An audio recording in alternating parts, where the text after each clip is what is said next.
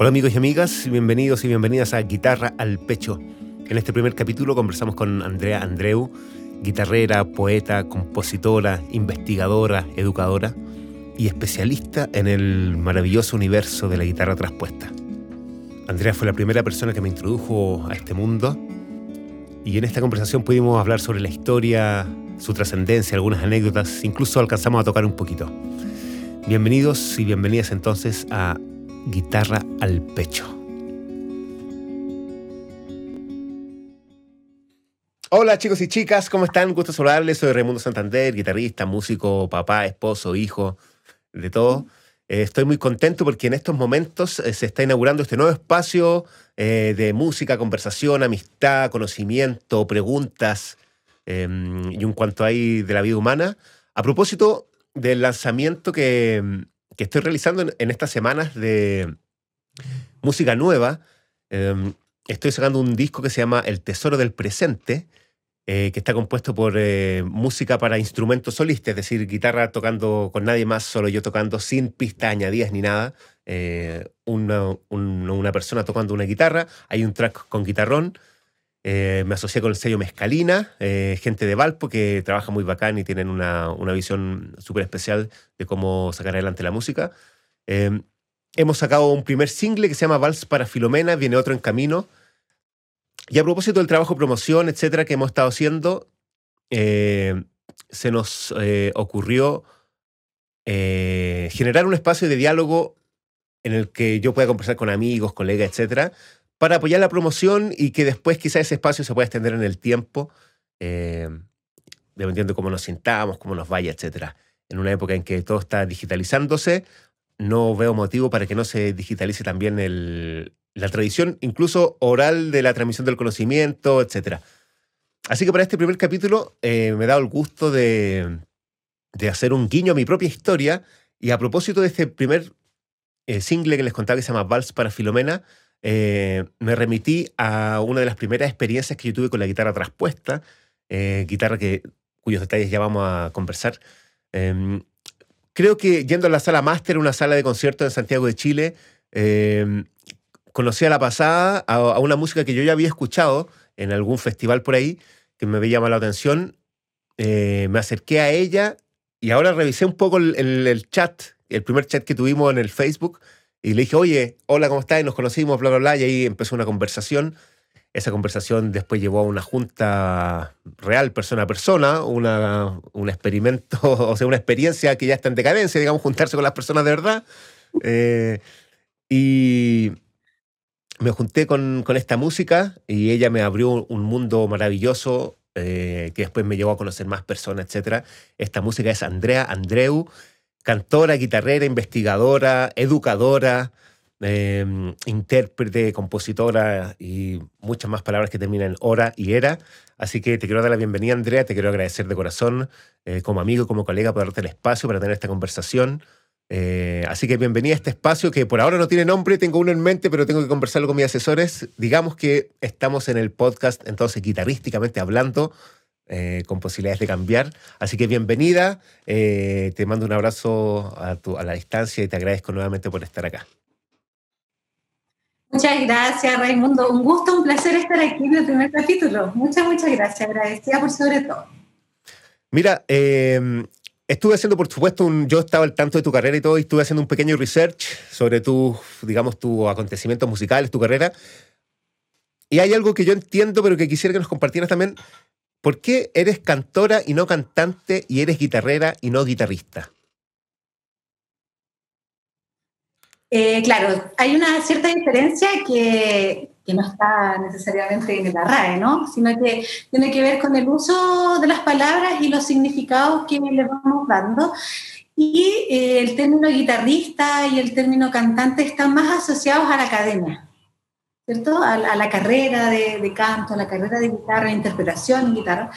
Y el repertorio que yo hago es eh, fundamentalmente tradicional y, de raíz folclórica. Pues entonces, en lo personal me siento mucho más representada con eso porque dice de un oficio también, no solamente de la expertise de tocar cierto instrumento, sino que tiene como una, una tridimensionalidad eh, distinta, creo yo. Más allá de que una cantante, un guitarrista, donde uno de sus focos más importantes es ser muy pulcro, ser muy diestro, ¿cierto? Tiene como, como una finalidad específica en la, en la música en sí misma. En cambio, el ser guitarrera o el ser cantora dice otras cosas también, dice de encuentros, en, lugares, de circunstancias que, que, no están apegadas a la, a la academia. Oye, em, bueno, yo personalmente, quizás muchos de los que nos están escuchando están al tanto un poco de lo que yo he hecho. Yo soy guitarrista, siempre se me asocia y bien, bien hecho hasta eso, al mundo del jazz, el mundo de la, música improvisada, el jazz que habita en este espacio, digamos, mixto entre música popular, eh, que yo al jazz le digo que es música impopular, eh, y, que, y que, claro, tiene como esta cosa, repito, popular, asociada como en, su origen incluso al bajo mundo, ¿cierto? A las capas inferiores de la sociedad, los descendientes de los esclavos, etc. Pero que con el, en, el transcurso del siglo XX como que se graduó un poco de gran música, ¿cierto? Y uno dice, toco jazz, y mucha gente la gente me dice, oh, ya, eso quiere decir que eres buen músico, etc. Sabes mucho de armonía, mucho de escalas, y de rápido con los dedos. Claro, y como que, claro, como que yo a mi alumno les digo, gracias al entrenamiento que he tenido con el jazz, en general en las situaciones musicales en las que me veo envuelto siempre caigo parado, ¿cachai? Eh, entiendo por qué están los acordes, que no te va a meter, etc. Eh, y siempre me he sentido como en este mundo ambivalente de estar en la música popular, pero música de excelencia a la misma vez, etc. Tú por tu parte, eh, como que te, también te, digamos, ondulas con péndulo entre la academia, porque tienes estudios formales como súper, digamos, súper potentes, en la Chile, en otras universidades, pero a la vez tienes una pata ni siquiera en, el barro, metía totalmente en el barro, porque incluso uno de tus discos se llama Raíz y todo eso. Eh, entonces te pregunto por cantora y cantante y también surge de nuevo esa supuesta dicotomía. Eh, una de tus, o tú, digamos, yo me parece que es tu principal maestra, que es la Margot Loyola, también se caracterizó al principio de su carrera, sobre todo por, por digamos, esa cosa lírica que ella tenía, meterla con el, combinarla con la, tradición popular. Entonces, cuéntame si tú realmente ves una dicotomía, una, una dualidad en esta cosa de la academia, eh, lo, digamos, lo excelente versus lo popular, eh, esto de autodenominarte cantora también, yo lo asocio como a una especie como de abajismo en el buen sentido, como de no nos demos tanta ínfula, sino que bajemos, el, el cantor, digamos, cumple una función social más que, más que personalista. Entonces cuéntame cómo veis esa... Y, ¿sabéis por, qué también te lo pregunto? Porque también estamos en una época social en que también se habla harto de la elite, ¿cierto? Como que todo está elitizado, los poderosos y los que no tienen poder, los educados y los, y los ignorantes. Entonces podríamos decir que entonces están también los músicos academicistas y los no. Cuéntame tú cómo lidiáis con esa, con esa ambivalencia supuesta. Claro. Hoy, sabes que, bueno, partiendo desde un comentario que hiciste, como que fuera como en un menor grado el término de guitarrera o de, o de cantora, sabes que yo siento que es al revés, porque en el fondo, eh, también la, la, escuela que yo he tenido, eh, está más arraigada a la calle o a las situaciones que no son preparadas o formales, o sea, esto de, de yo anduve muchos años cantando también cuando he participado en tunas, ¿no? En tunas femeninas, en restaurantes, en la calle, en los trenes, también perdona, cuando... Perdón, Andrea, ¿qué es una tuna? es una tuna muy similar a la, la, imagen, a la estudiantina. Ah, perfecto. Personas, que se visten de negro con capa y llevan mm. serenata. Ya. Y sea, ahí, por ejemplo, se desarrolla el oficio de ser cantor o ser cantora, porque tú estás eh, por los caminos todo el tiempo todo el tiempo por los caminos. Y ese tipo de, desarrollo eh, en la interpretación no te lo entrega la academia, absolutamente no. Ahora, yo pienso que esa como eterna disputa que es como los capuletos y los montescos, que en la academia, la oralidad, ¿cachai? No debiera existir absolutamente nada. O sea, de hecho hay otros países que, que la saberes orales o de la tradición de la rama específica de la música se han sistematizado y se enseñan como carrera en otros lugares. O sea, tú puedes, por ejemplo, en, en Europa estudiar la carrera de bandurria, ser intérprete en bandurria. Pero disculpa, pero si tú sistematizas lo oral y lo, y lo terminas como impartiendo institucionalmente, etcétera, ¿eso no sería como no una contradicción en sí mismo eso? Claro, ahí hay, es otro tema ese súper profundo y largo, súper extenso. No sabemos porque no lo hemos hecho, ¿ya? Eso, eso yo creo que es lo primero. Pero, por ejemplo, en, Perú sí se ha hecho. O sea, en Perú tú puedes ser intérprete en guitarra solista.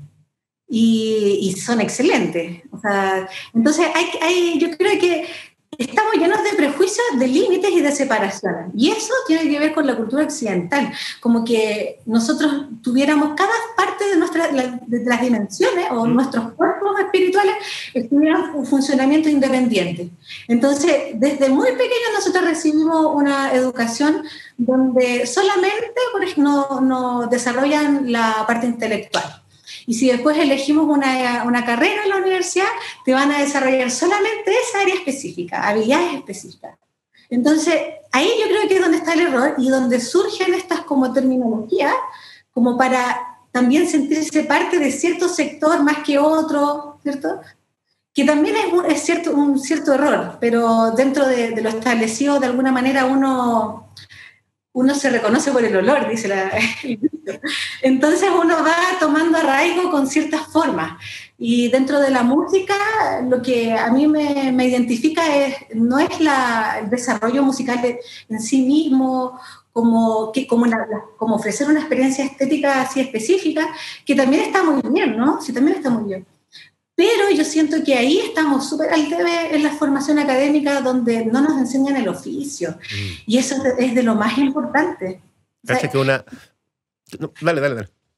No, eso, como, como que en el fondo, eh, bueno, yo soy de la Chile, un pregrado, y ahí es como, no importa qué es lo que tú sientas y lo que tú pienses en, el repertorio que tú vas a hacer.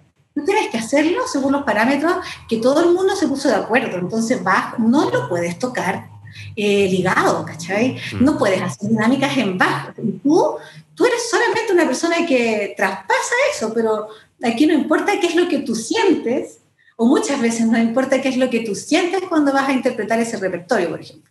Entonces, eso yo siento que hay una diferencia y que le da una profundidad eh, social también, a, los términos que están relacionados a, la calle, al, oficio en sí, al, sobrevivir también, ¿no? O sea, que de alguna manera esto, el oficio, cuando tú, tú lo agarras, resuelve, siempre resuelve, resuelve, resuelve. Mm.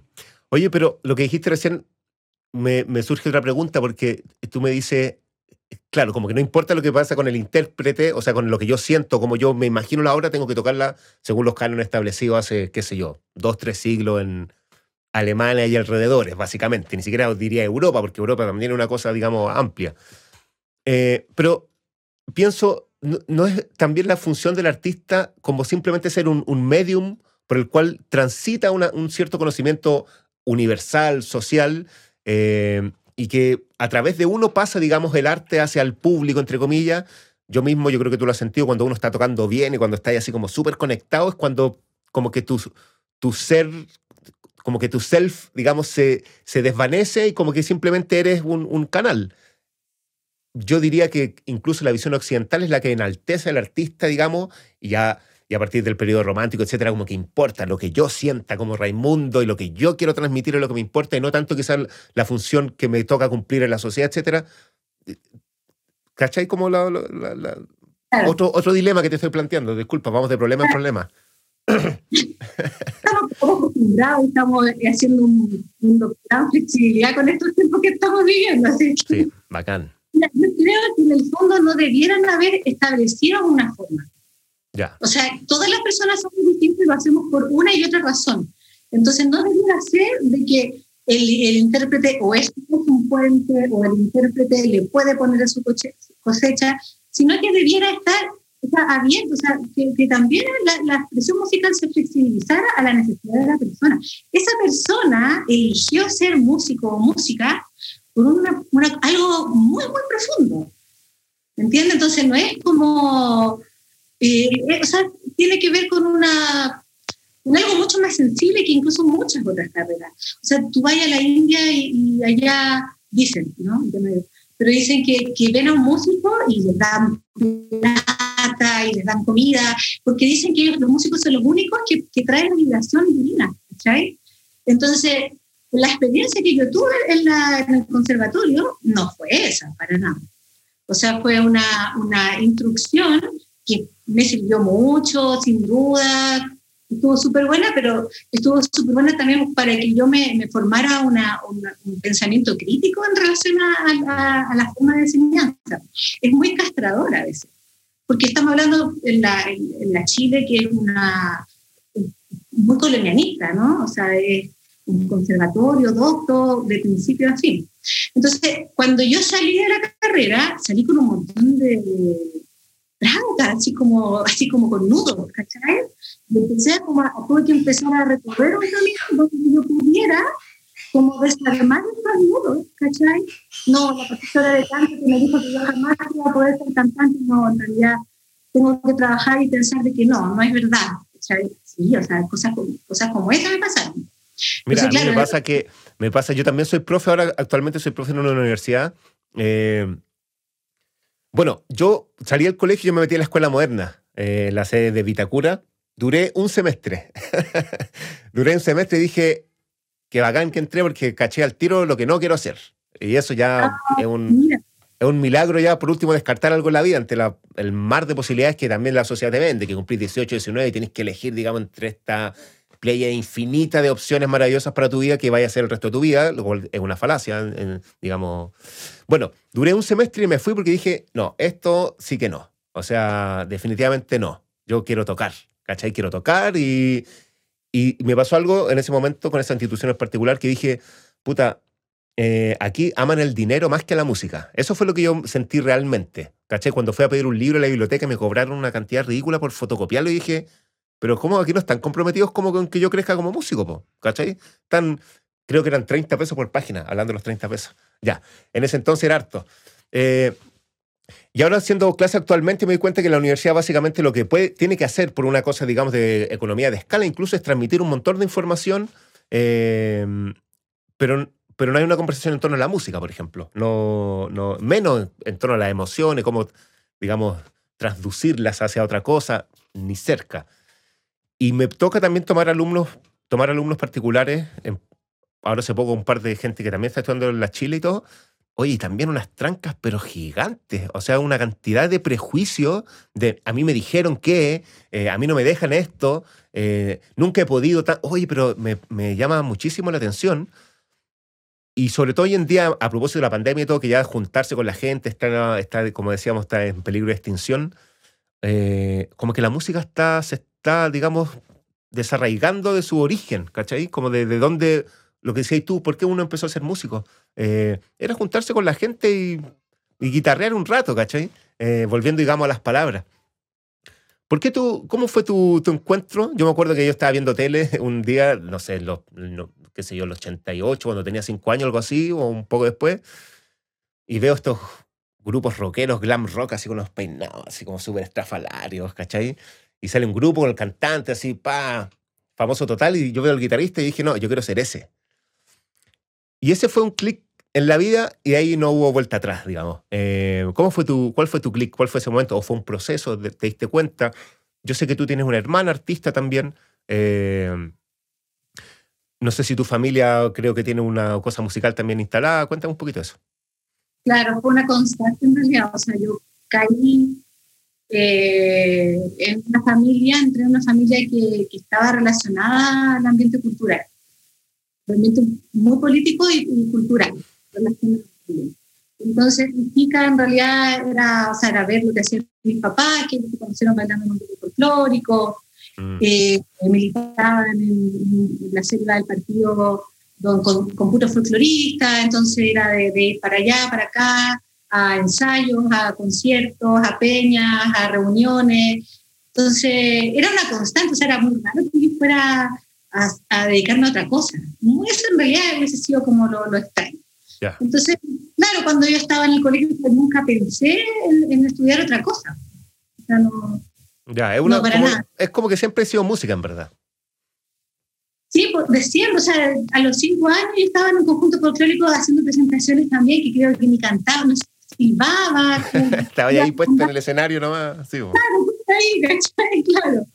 Yo creo que eh, en todo ese transitaba después de estudiar y estas cosas y todo, eh, que cuando conocí a Margot Loyola ahí es como un, antes y un después, un hito porque ahí en el fondo decido qué es lo que voy a hacer con todo esto. O sea, con la experiencia que, que de vida en el fondo que tenía, todo, y ahí en el fondo hay, hay, un, hay un hito, ahí hay un, punto. Oye, cuéntame un poquito de la Margot, porque yo también tengo...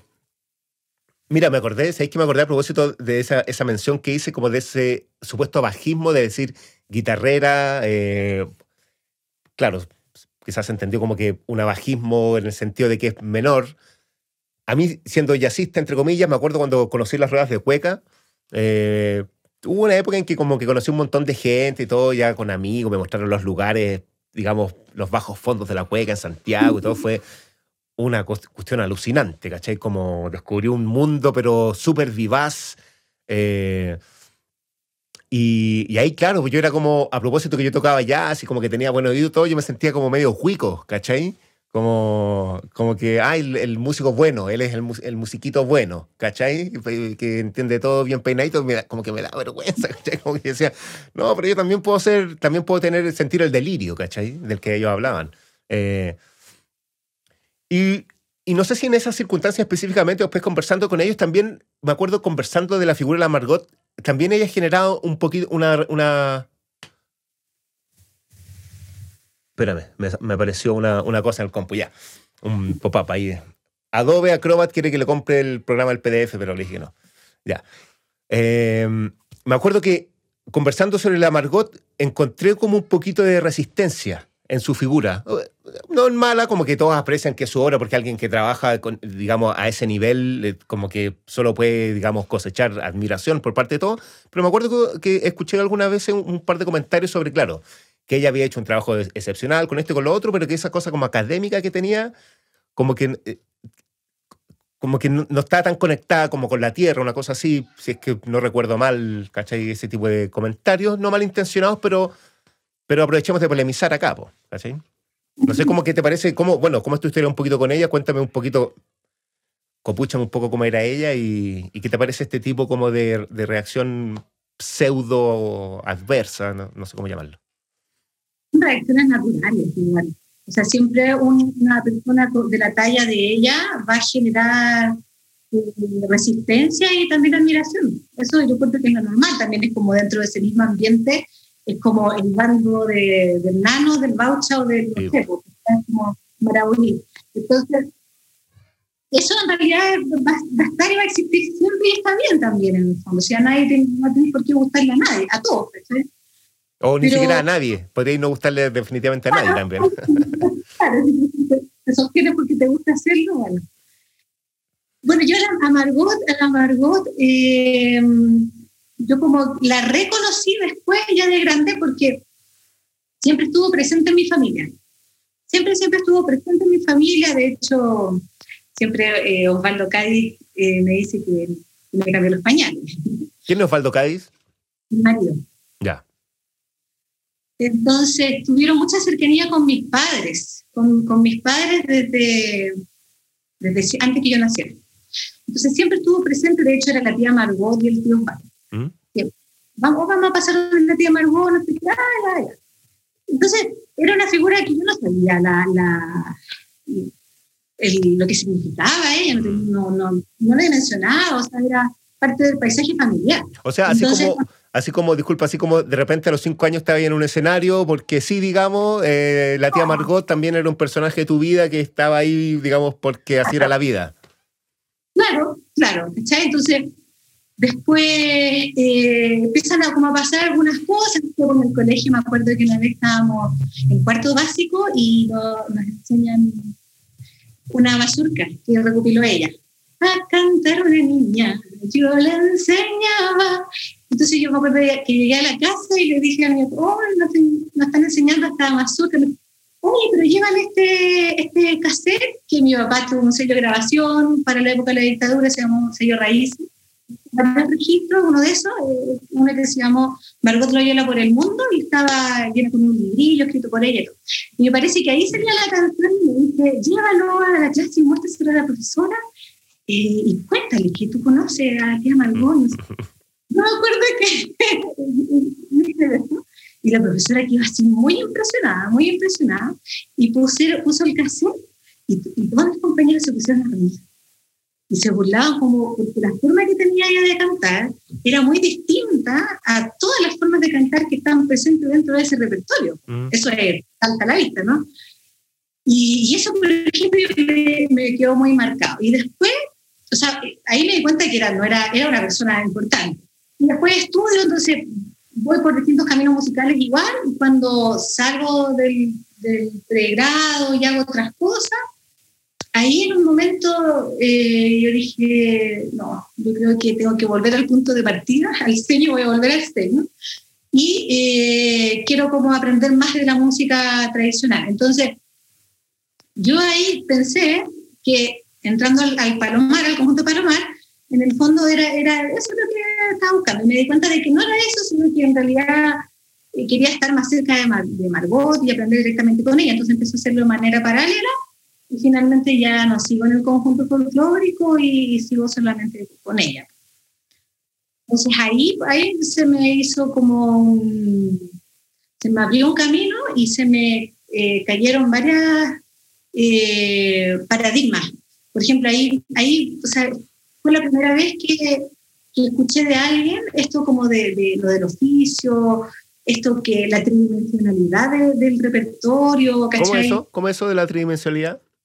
Ella no lo mencionaba así, yo lo signifiqué de esa manera, me gusta ocupar ese término porque ese término se ocupa en el teatro, igual como la tridimensionalidad del, del, del personaje que se estudia.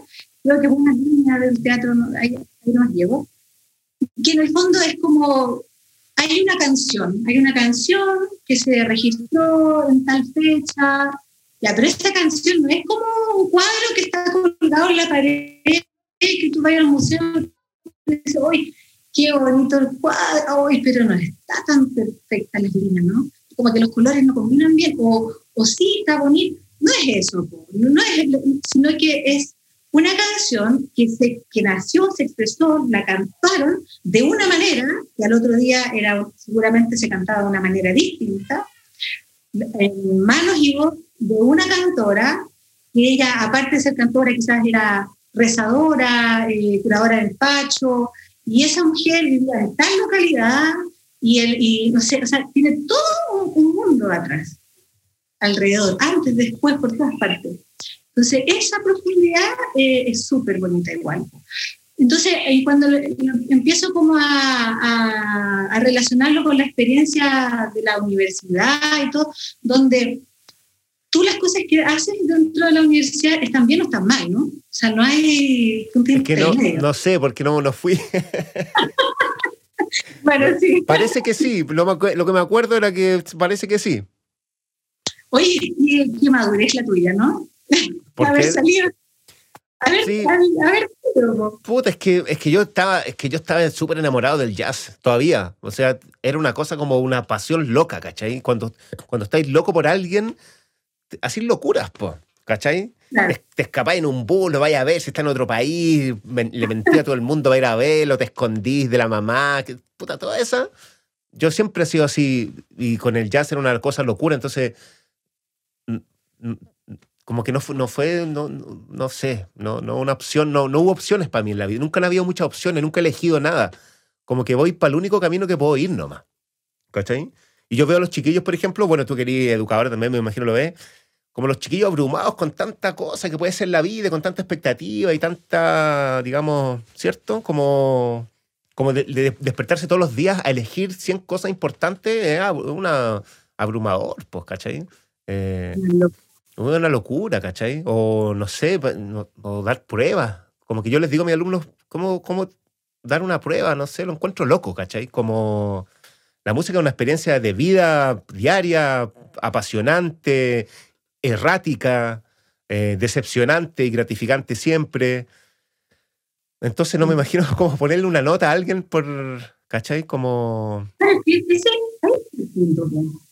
Entonces, claro, la universidad te ya, eh, tal repertorio, de hecho habían, por ejemplo, pruebas, por literatura musical, que te pasaban así, tenías que ir a la discoteca y pedir que te grabaran así un alto como de 10 cassettes.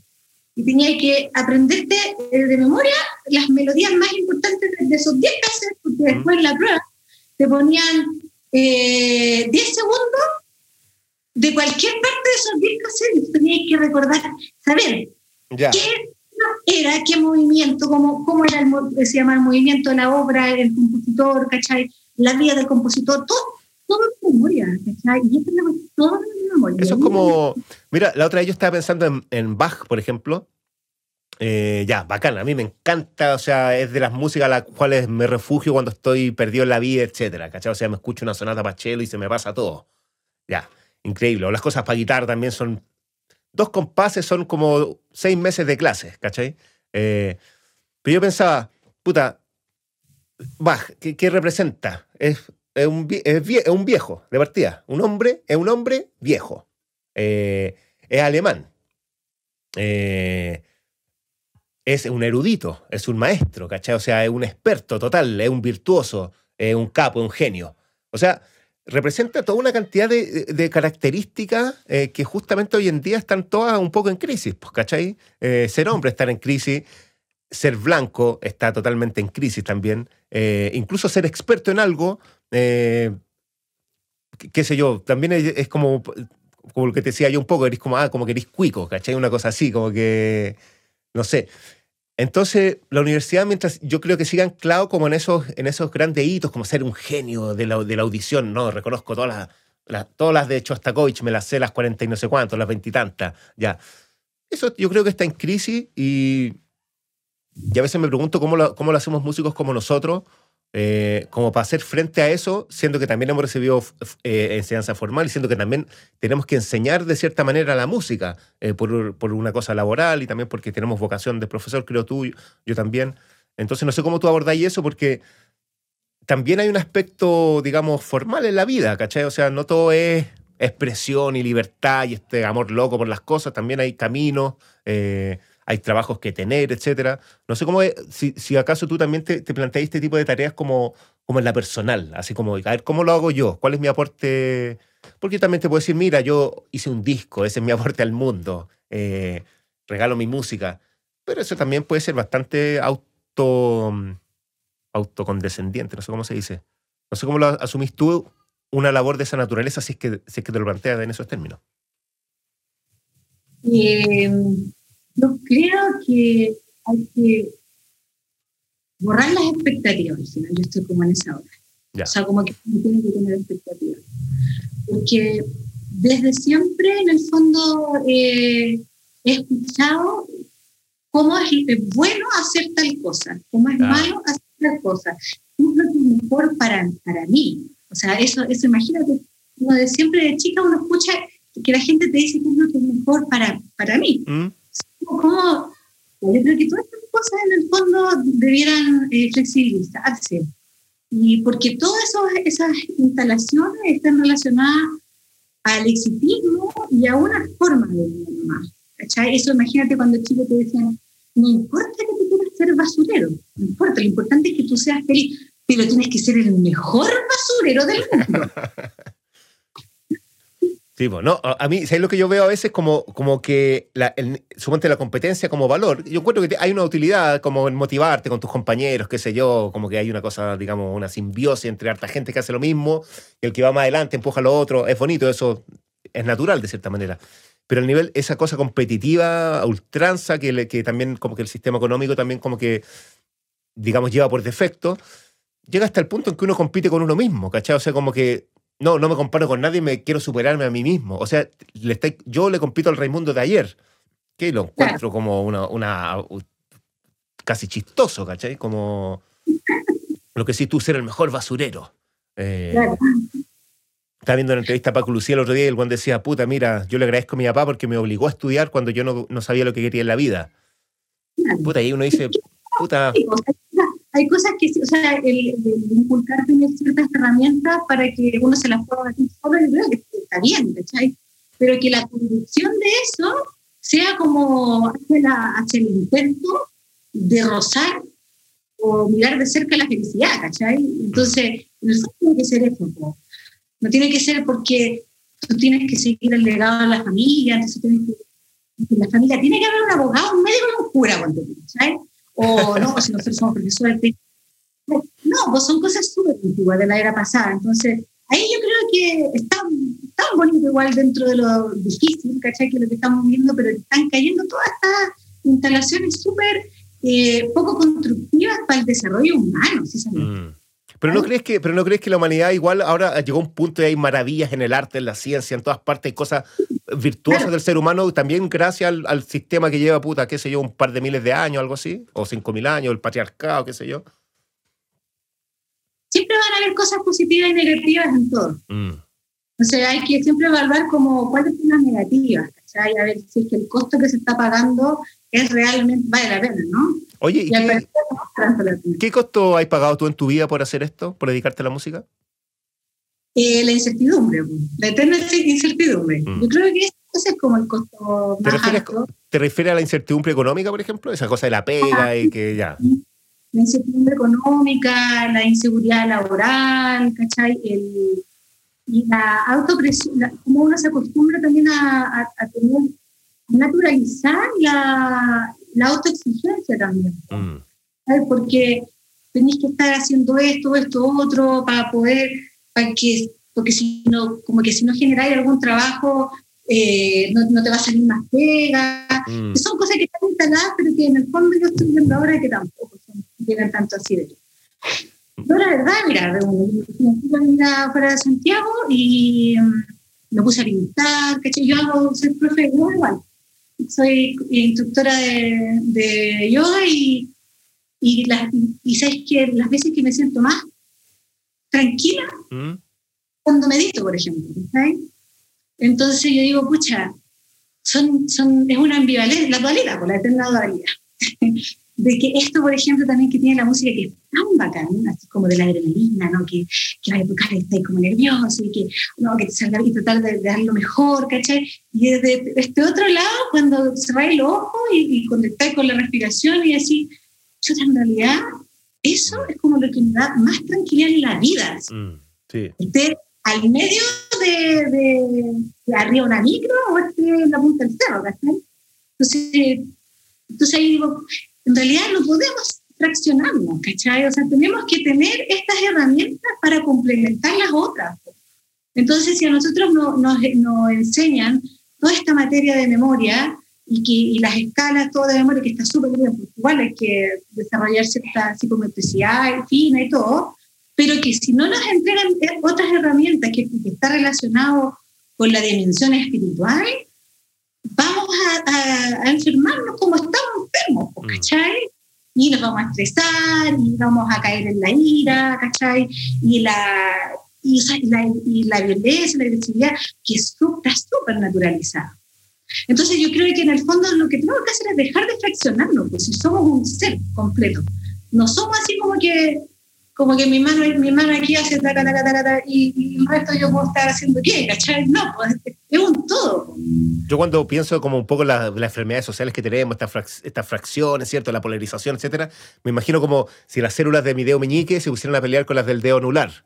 Y dijeran, no, tú eres más largo, tú eres más corto, tú eres feo, tú siempre has estado mal porque tú tenés puesto el anillo y yo no, y yo lo me da y uno diría, miraría los dedos y diría, oye, pero qué ridículo, ¿cómo pueden estar peleando las células de los dedos? ¿Cachai? Yo me imagino a las personas lo mismo mirando la de lejos y como, pero ¿cómo esto? Así como el meñique peleando con el índice, no, tú índice eres el favorito. Sí, entonces yo no sé, me imagino como, qué sé yo, el conflicto de Palestina e Israel. Y si lo viera de lejos, también serían como dos hermanos que están al lado y agarrándose peleas años y años. Digo, pero qué, qué absurdo como el marco que, que, que permite que esa pelea ocurra, ¿cachai?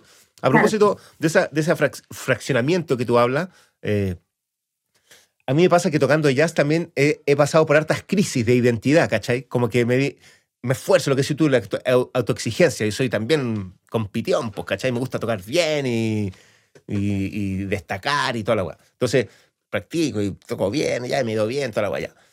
Pero también he caído como en una, en un, en un, a veces como en un cuestionamiento espiritual sobre, puta, ¿por qué estoy haciendo esto? ¿Cachai?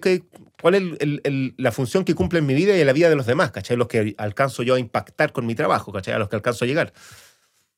Y en esa, en esa búsqueda como de dar un sentido un poquito más profundo también a, la música, que para mí ya es profunda, eh, pero que igual me, me, presenta estas preguntas, yo en algún momento me puse a estudiar otras guitarras, ¿cachai? Eh, y en algún momento me dije, puta, si estuviera en Brasil, estaría estudiando guitarra brasileña como loco. Si estuviera en Perú, estaría estudiando mm, también, pues, ¿cachai? Me juntaría con mi amigo cajonero todos los días a estudiar landó, ¿cachai? Y por algún motivo vivo en Chile y no estoy estudiando como loco guitarra chilena. Estoy estudiando guitarra norteamericana del jazz. De ahí dije, no, pues, ya, pues. Me, me dije, ¿me voy a ir a Estados Unidos a vivir? Dije, no. Entonces estudio guitarra chilena. Y me puse a estudiar guitarra chilena esto ya hace algunos años. Y ahí sentí como una, una especie como de paz interior, como una unión, ¿cachai? Como que, ah, ya era un pedacito que me faltaba de mí mismo, ¿cachai? Hay cosas que sacio con estos estilos artísticos y otras cosas que no las logro hacer con eso y necesito hacer otra cosa, como me imagino tú cantáis y una parte de ti se expresa con el canto y otra parte de ti se expresa con el yoga, ¿cachai? Eh, sin, sin una de las dos está incompleta.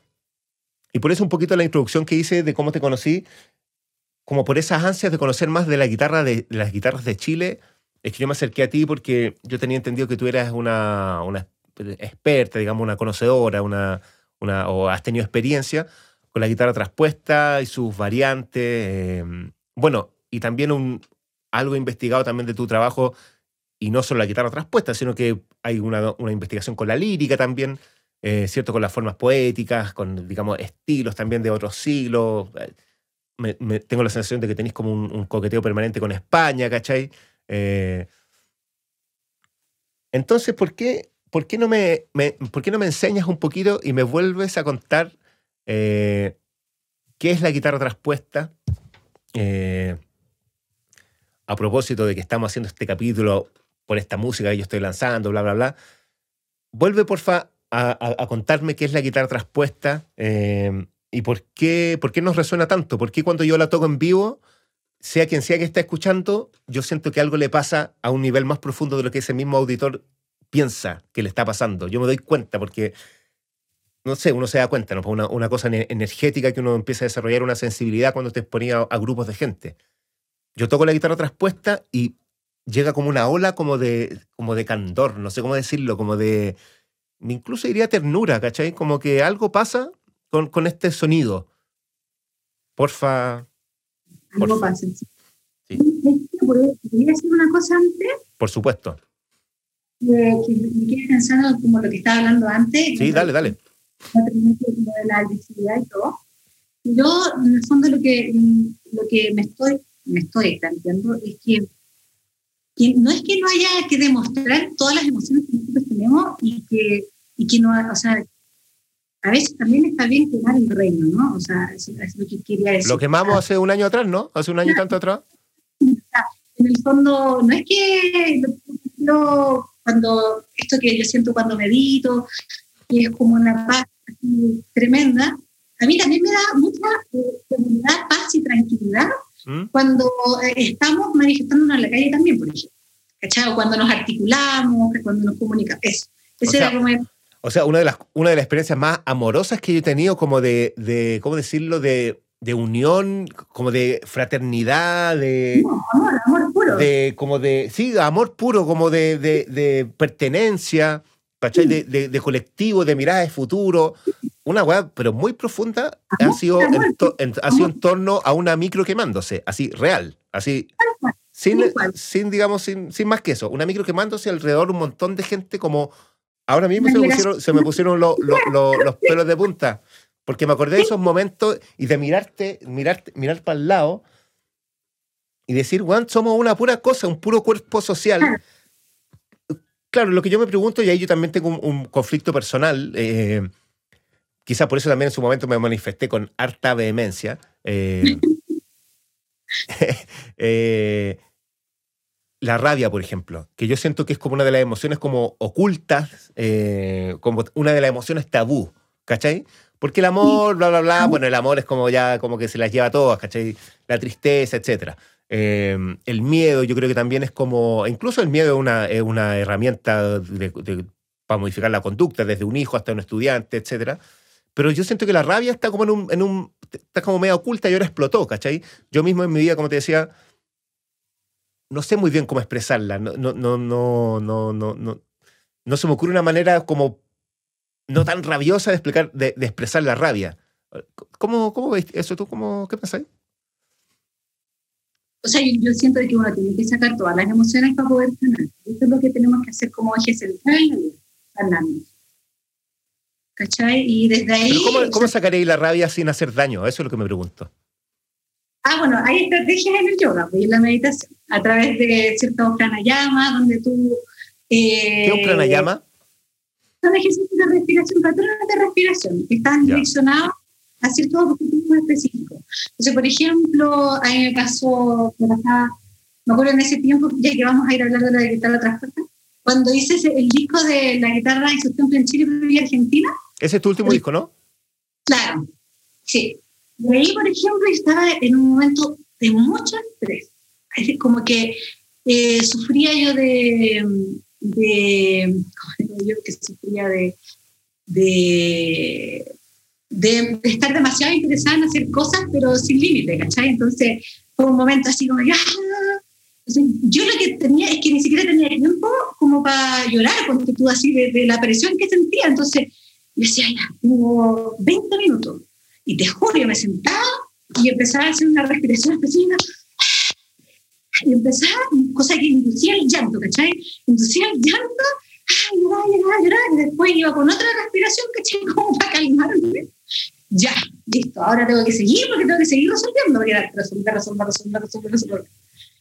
Entonces, si, si nosotros tuviéramos como, como esa, ese tipo de, de, de, enseñanza emocional, donde también primero nosotros nos pudiéramos eh, ver, evidenciar cuándo estamos dirigiéndonos a, a la explosión, a la explosión de la ira, ¿cachai? Porque uno puede tener rabia y uno puede levantarle luego a una persona y decirle, ¿sabes qué? Oye, me pasa esto, esto, esto y esto otro. Pero que no es lo mismo que yo me acerque y le chanto un combo. Claro, Entonces, y eso va a suceder cuando tú no, no te viste que ibas a eso. Cuando si tú te ves que, ves que vas a eso, puedes tomar una decisión. A lo mejor la decisión va a ser pegarle el combo, pero, pero por lo menos tuviste una posibilidad, ¿no? Mm. claro, como como que la autoconciencia parece ser una, el autoconocimiento como, claro, si estáis viendo que te estáis fundiendo, claro, haz algo diferente para no llegar a ese punto en que te va a pegar un combo a, una persona que quieres, por supuesto. Sí. Bueno, en relación a lo de la guitarra traspuesta. Ah, sí, es que quería, quería tomar ese rumbo en la conversa porque, bueno, porque, digamos, yo te considero como la persona que me, como que me inició un poquito en esa, que me, me prendió la luz, ¿caché? Me dijo, ya, esto es, eh, habla con esta persona, me, me, aconsejaste conocer a don Raúl Díaz Acevedo, ¿cierto? Eh, que lo fui a ver a su casa en Temuco. Eh, y a la Patricia Echeverría, que no la he podido conocer, pero que siguió su trabajo, que también es alucinante y es vastísimo. gente que todavía está viva y que tiene por un rato más, así que, puta, tengo suerte de haber conocido como a, los, a, a gente como, puta, los viejos sabios, pues, ¿cachai? Eh, totalmente. las Claro, sí, absolutamente, ¿cachai? Eh, yo una de las experiencias que busco también como músico siempre es como, es como sentirme como, como un, digamos, un, jovencito de 12, 13, 14 años que sabe casi nada y que, que, escucha admirado, digamos, a, alguien mayor. Cuando me siento así, quiere decir que estoy bacán, porque quiere decir que estoy absorbiendo y aprendiendo un montón, ¿cachai? Eh,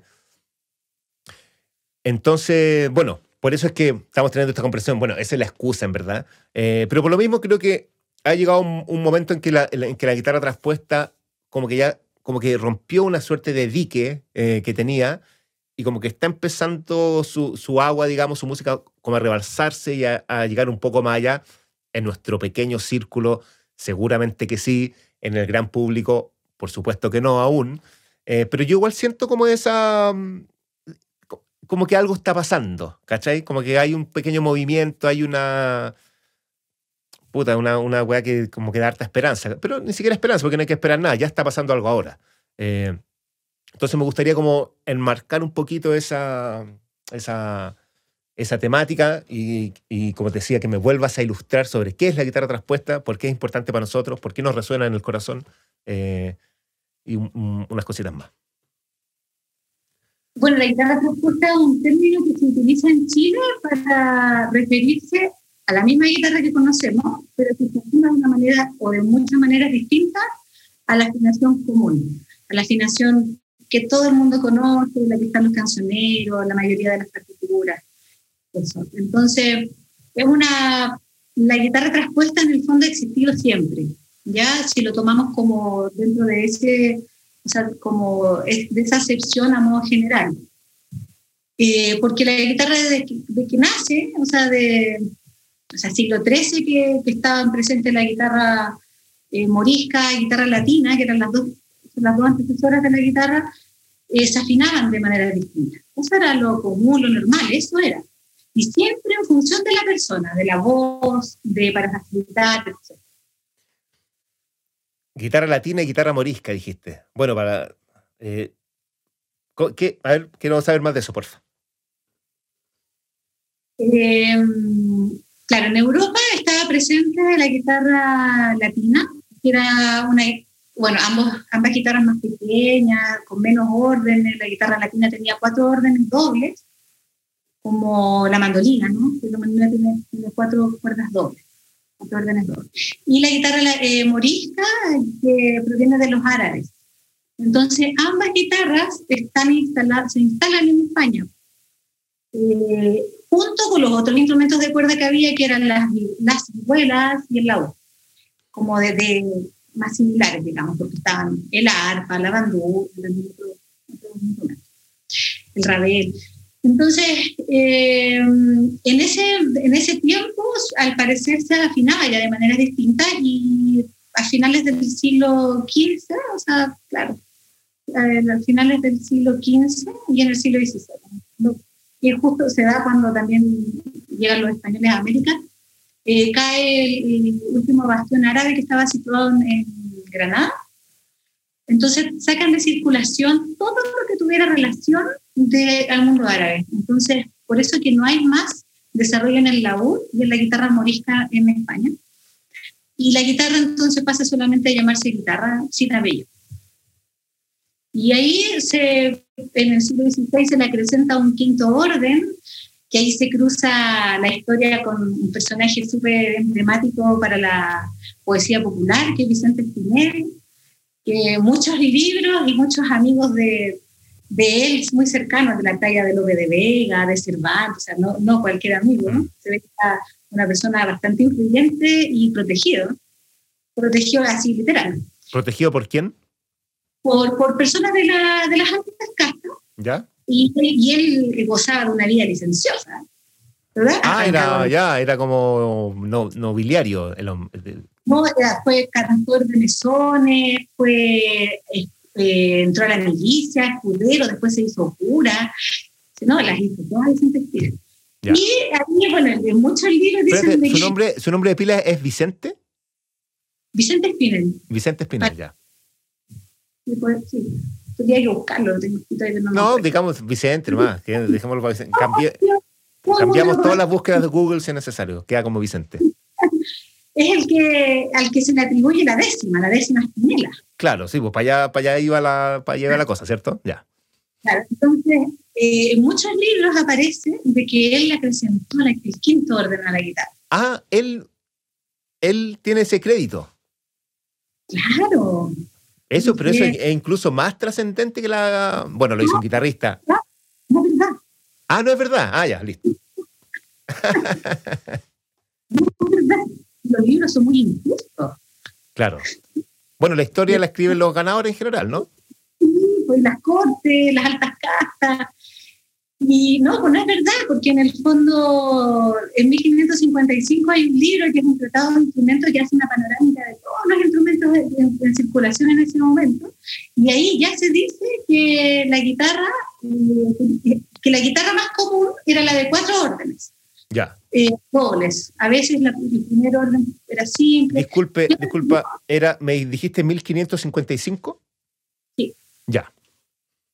Entonces, y ahí se menciona eh, que la guitarra, que ya empieza a aparecer guitarras con, quinto, con cinco órdenes. Ya. Espinel nació en 1550, ¿cachai? Entonces, ah, ya. no. No. Y bueno, y ahí, ahí, por ejemplo, en esos libros que son, eh, ahí aparecen distintas afinaciones antiguas de la guitarra con cuatro y cinco órdenes, a los viejos, a los nuevos, por Mercurio y otros nombres. ¿Cuál era la, de cuatro órdenes? ¿Cuál era la afinación más, o una de las afinaciones más típicas?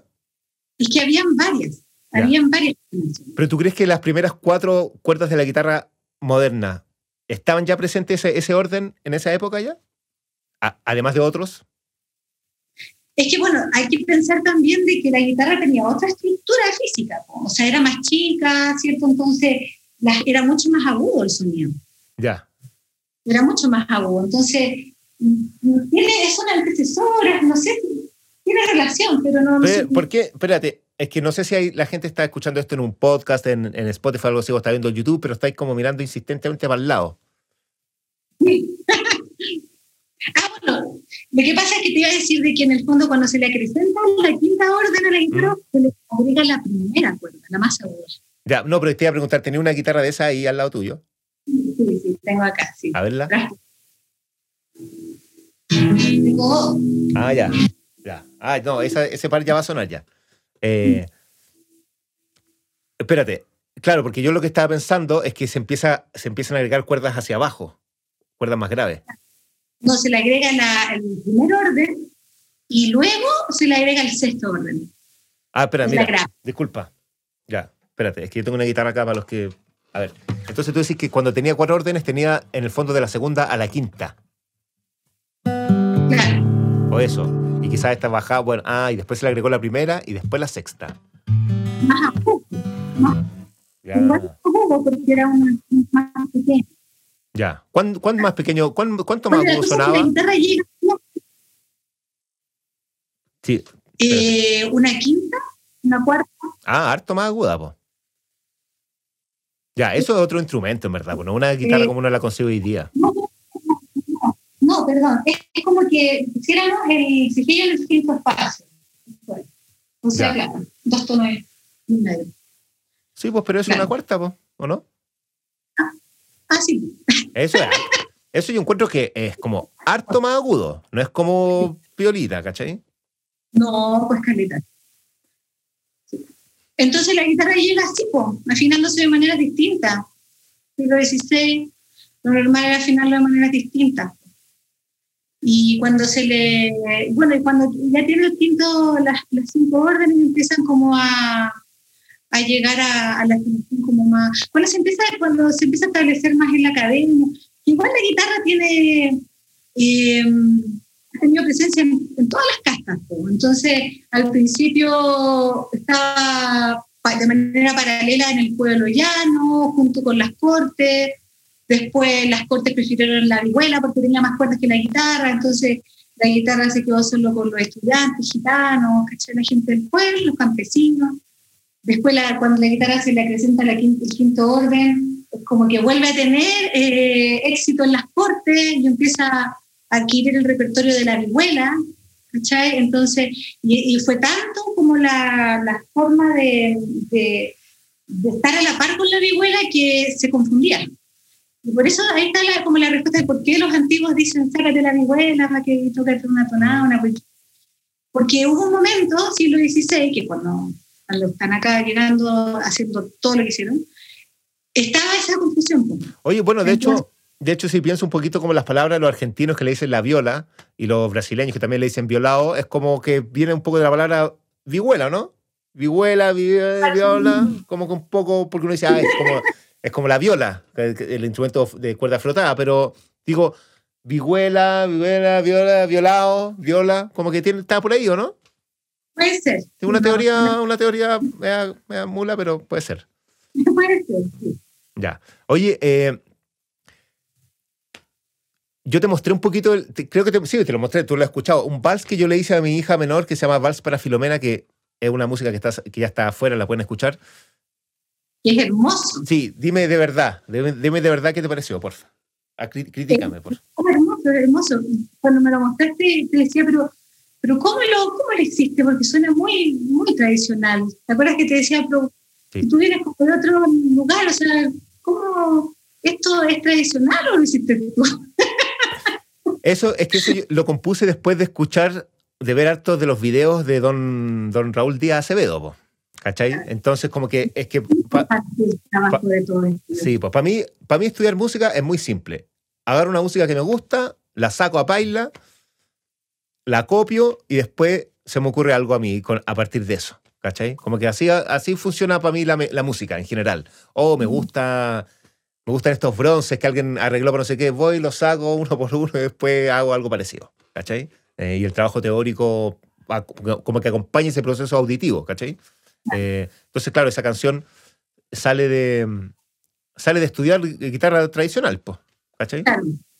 Ahora, esa, ese- esa, esa, esa composición está hecha en una afinación que se denomina por tercera alta. Claro. ¿Cómo, cómo, cómo apareció esa afinación? ¿Tú sabes? No. Nadie sabe, nadie sabe. No. Mira, hay afinaciones que ¿Ya? están, están en Chile que, por ejemplo, la españolita, bueno, todas las afinaciones tienen muchos nombres, la españolita, por cítula, por, eh, por tres cuerdas, también se le llama, por la, por, eh, la Guyana, transporte argentino. ¿Cuál es, cuál es esa? Esa, por ejemplo, está. Esa es la que da. mm, puede dar un sol mayor. Ah, ya, re, sol, menor, re, sol, si, nombre, re. Pero es un. es Ya. Re, sol, re, re, sol, eh, re, si, sol, re. Ah, sí, yo la pienso de la primera a la sexta. Es que sabes que yo he tratado de adquirir esa costumbre de decirla de primera a sexta y no puedo, no, no, no me sale, no, no. Ya, re, si, para- sol, Para los textos te lo hago de la sexta a la primera, pero siempre yo las pienso de la primera. ya la voy a decir de primera a sexta. Re, si, sol, re, la, re. No, no, por re, sol, re, Re, al sol, final. re. Re, sol, re al final, ¿verdad? Sí. Eso. Ya. Esa afinación, por ejemplo, a mí yo le llamo la, la españolita, no yo la he inventado, sino que Mm. está ese nombre también, pero me hace sentido porque está documentada en libros españoles Ya. antiguos. ¿sabes? Y, Bueno, y o sea, si esa afinación- esa, que se, esa afinación es- seguramente es heredada, ¿sabes? Ya. Pero cuando llega la guitarra así afinada distinta, eh, se produce todo esto del, del fenómeno de incorporación, entonces primero se adopta, ¿cierto? Y se hace de la misma manera, pero inevitablemente empiezan a adquirir características propias de cada territorio. Entonces, eh, en Perú, que se toca la guitarra contemple, eh, que tocan guaynos, se tiene otras afinaciones, pues, porque el repertorio necesita otras afinaciones. Oye, Entonces, eh, claro, la tercera. realmente- Una de las cosas que, que me llamó la atención de investigando sobre la guitarra traspuesta, leyendo, tocando, etcétera, conversando, es que es como es una tradición femenina, me da la sensación. Eh, o más que la sensación. Es como que mujeres en el campo, eh, en el caso de las regiones, digamos que tienen un campo, eh, como que la han sostenido en el tiempo, ¿cachai? El repertorio, el, el toquío, digamos, ¿cachai? Digamos, Claro. comparado como con, con el mito del músico actual, que es un hombre, ¿cachai? Que compone cosas, digamos, Claro. muchas veces incluso para las mujeres, como que pareciera que en el caso de la guitarra traspuesta no es así. Claro. Eh, no, eh, yo creo que está presente en ambos géneros porque hay dos líneas. Hay dos líneas musicales eh, que se cultivan en Chile donde se ocupa la guitarra traspuesta. Una es la de la, la línea de la cantora, ¿cierto? Ya. Que la que tú donde principalmente han sido mujeres. Pero también está la línea del canto de los poetas, donde principalmente han sido hombres. Y dentro del canto de los poetas eh, eh, están, hay dos líneas, ¿cierto? Que es la- el canto a lo divino y el canto al humano. En el canto a lo divino eh, se ocupa guitarrón o guitarra traspuesta. Y ahí se, se utiliza mucho guitarra traspuesta y hay muchos hombres, o sea, indistintamente. O sea, dentro del canto al, canto de los poetas son más hom- son hombres. el Sí, fondo. po. Como que históricamente son hombres en el canto de los poetas y históricamente son mujeres en los cantos. Ya. Pero ahora, bueno, ya se empiezan a, a compartir un poco más. Y sabes que el- el- ahora, dentro de eso, obviamente, claramente lo que más, todo esto casi no se ve, ¿cierto? Como para la gente en general. Mm, Lo que estamos dentro de este, de esta- del ambiente de esta música y todo, ya, se ve más incluso la, la figura de la cantora. Claro, porque el canto a los divinos no tiene una, una expectativa artística. po. Es un canto devocional que no, no se difunde. ¿ok? Entonces ahí ¿Por está. qué, ¿Por qué pasa eso? Me, me parece muy impresionante, eso me encanta. eso de que no se difunda. Claro, porque en el fondo el, el, hacer, el acto de hacerlo, tiene que estar relacionado con una necesidad espiritual hacia lo devocional. Entonces está totalmente vertido al servicio de la guitarra y la voz y el verso a, la, devoción, al contacto espiritual que se, se, llega a través de ese tipo de devoción. Entonces no es algo que se suba a los escenarios o que se grabe, a no ser que vaya alguien registre, ¿no? Mm. En cambio, en la línea de, del canto humano y en la línea de la, de la cantora, sí tienen expectativas artísticas, o expectativas de, de, hacerlo bien o hacerlo mejor, no es que lo no se haga bien, no, no tiene nada que ver, sino que hay una búsqueda distinta. Sí, yo me acuerdo haber ido a un encuentro de guitarronero en Pirque y haber visto unos señores cantando como de una manera tan, yo diría, mi mente me alcanza a decir raro, ¿cachai? O, o, desafinado, no, no, no, quiero caer como en esas categorías, ¿cachai? Pero ciertamente yo me acuerdo haber presenciado una cosa que yo no estaba acostumbrado a concebirlo como lo que es la música, ¿cachai? Que es lo que decís tú, la expectativa artística, ¿cachai? Como mostrar algo o emocionar, etcétera. Eh, y, fue realmente impactante, como que me desarmó todos los esquemas, ¿cachai? Y dije, ya, esto es otra cosa, ¿cachai? Eh, es otra experiencia, cumple otra función, está hecho por otro tipo de, de, mentalidad. Gracias, hijo, gracias. Mi hijo me trajo agua. Gracias. Salud, Andrea. Oye, bueno, yo no lo he pescado mucho, pero yo tenía un vinito acá. Salud. Oh, salud nomás. Toma, te convido, toma. oh. Seco. Ya, al seco. No, no, no, no. No, que no quiero decir una, una pachotada. Ya. Eh, qué lindo eso que me dicen, me encantó. Eso me encantó. Me recuerdo unas palabras del, del Ernesto Holman, bajista, que se ha inmiscuido harto con la música mapuche. Y él me decía, mira, lo que te voy a decir ahora siempre ha causado polémica. me decía, los mapuches no tienen música. Oh, pero ¿cómo no tienen...? Me decía, claro, no tienen música en el sentido como la conseguimos nosotros, como una disciplina, digamos, que el ser humano digamos, hace o ejecuta, no sé cómo conjugar bien eso. No es algo que las personas hagan, ¿cachai? Es parte de la naturaleza, o, incluso de la naturaleza del acontecer humano. Se canta en un funeral porque así es el funeral, no porque viene el cantante a cantar, ¿cachai? Eh, entonces, en ese sentido, me recuerda lo que tú me estás hablando del canto a lo divino, claro, se le canta a Dios porque es la manera de, relacionarse con, todo, con el todo, con el, con el ser supremo, no porque yo quiera, digamos, que me escuchen o, algo así. Me parece muy como necesario, incluso en estos tiempos de, la, de la individuación. hay una búsqueda. Claro, claro, hay una, hay una hay un acto de humildad también ahí, súper importante.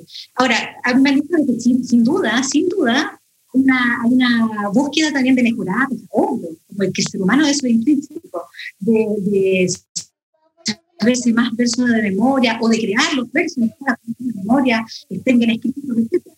Pero es algo que, todo eso se hace para ofrendarlo en este momento de hoy.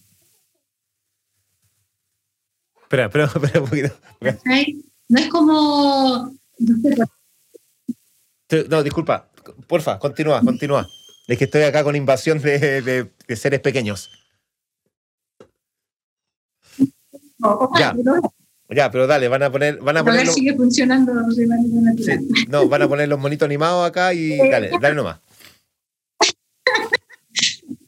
Bueno, no, que en el fondo de la línea de la cantora eh, sí hay una, hay una búsqueda también de, mostrarse, porque eh, es, otra, es otra necesidad, simplemente. Mm. Es otra necesidad.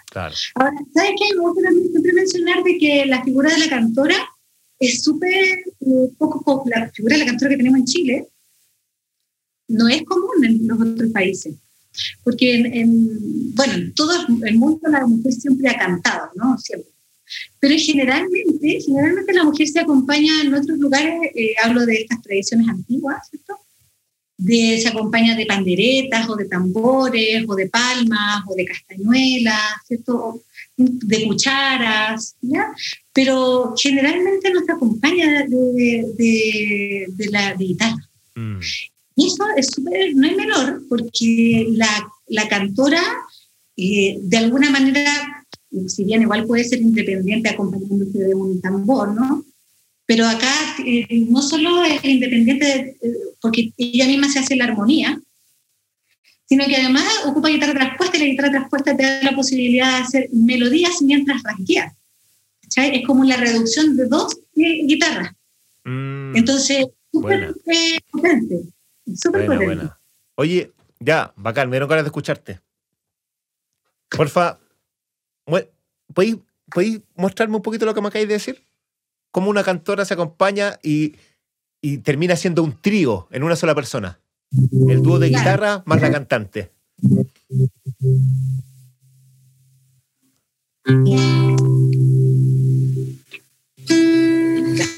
Por ejemplo, acá, igual voy a bajar esto. Es bacán. Está por transporte común, o la pajarera también le decíamos, o por la orilla, por orilleo. Le dicen por la orilla, por orilleo, porque las dos primeras cuerdas donde se hacen las melodías. Ya, perdona. Va a ser esta afinación de sexta primera es do, sol, do, sol, do, mi. Mi de la. Sí. Ya. Sí. Ya, bacán. Dale. la primera la sexta, mi, do, sol, do, sol, do. Ya. Mi, do, sol, do, sol, do, la sexta, están do. Bacán. Porque a veces también afinan en mi. Bacán. Entonces, por ejemplo, introducción de cueca, muy característica.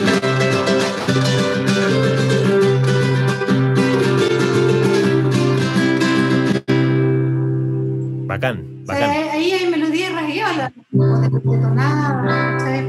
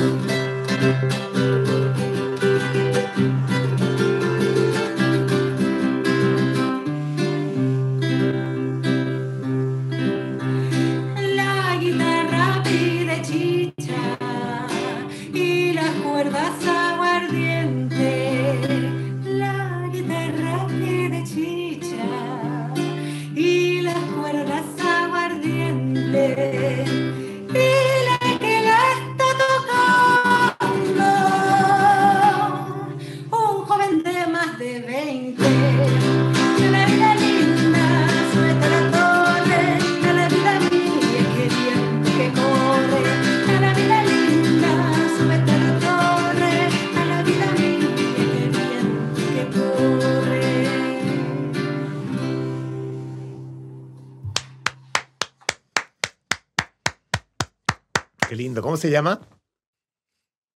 Esta es la guitarra, le dice Margot Loyola, es tradicional, súper tradicional, pues.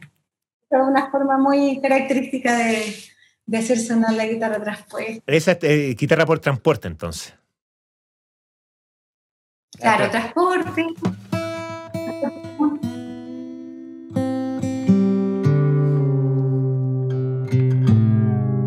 Ahora están escuchando. El público está escuchando como una guitarra afinada normal.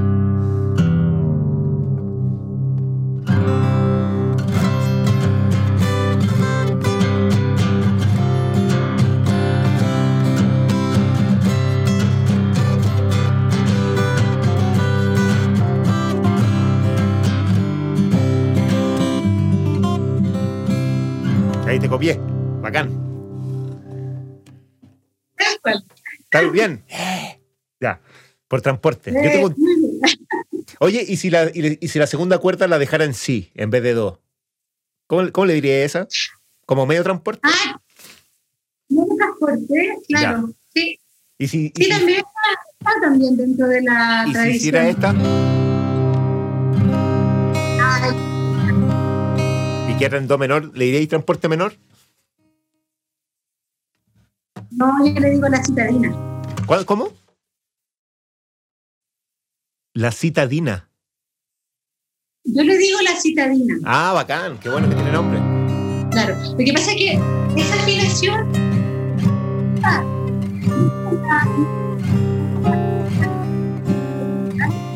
Perdona, no te escuché, estaba tocando, perdona.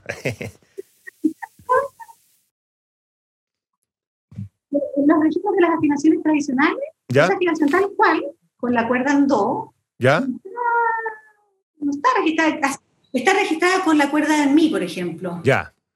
Entonces, yo, la verdad es que yo le bajé una, el medio tono acá, porque quise, cuando fui a un momento que, que fui a España, quise hacer una, una canción tradicional española en, algo, en guitarra traspuesta, un- Bueno. un arreglo.